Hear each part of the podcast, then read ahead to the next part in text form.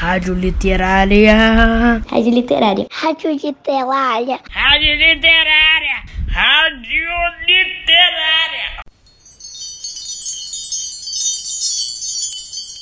Olá, alunos e alunas dos segundos e terceiros anos do Maitá. Eu sou Kate Benedict, professora de literatura, e hoje o nosso programa Hora da Literatura traz para vocês a obra Robson Crusoe, que foi escrita há 301 anos por Daniel Defoe. Eu vou ler a versão adaptada, com tradução de Edgar Feist e ilustração de Hulek Heller publicada pela editora Companhia das Letrinhas.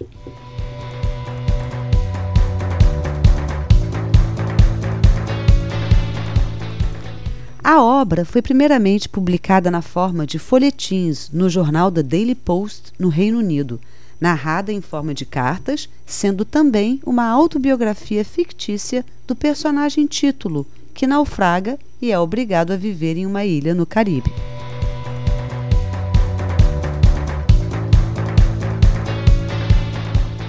O autor Daniel Defoe nasceu em 1660 em Londres, numa família anglicana de classe média, e como Crusoe, também viveu fora da sociedade.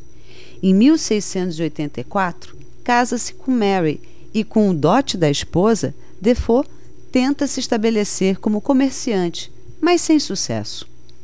Em 1686, participou de uma desastrosa rebelião contra a coroa britânica, conseguindo escapar da forca. Enfrentou diversos fracassos nos negócios e foi preso por dívidas e por criticar o governo, que na época tinha um rei católico. Devido às perseguições em função de sua fé, ele era da igreja anglicana, não teve direito à universidade. Ao longo de sua vida, Defoe foi jornalista político e panfletista espião e comerciante. Produziu mais de 500 livros e panfletos durante sua trajetória. Morreu em 1731, revolucionando a escola literária inglesa, em especial com duas grandes obras, Robson Crusoe e A Vida Amorosa de Moll Flanders, escrito em 1722.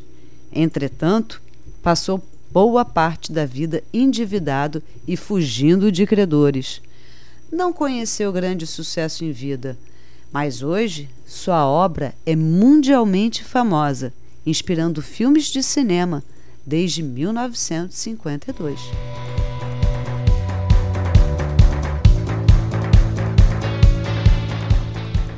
Robson Crusoe provavelmente foi inspirado na história verídica de um marinheiro náufrago chamado Alexander Selkirk, que nasceu em 1676 e morreu em 1721, e apresenta também um caráter autobiográfico.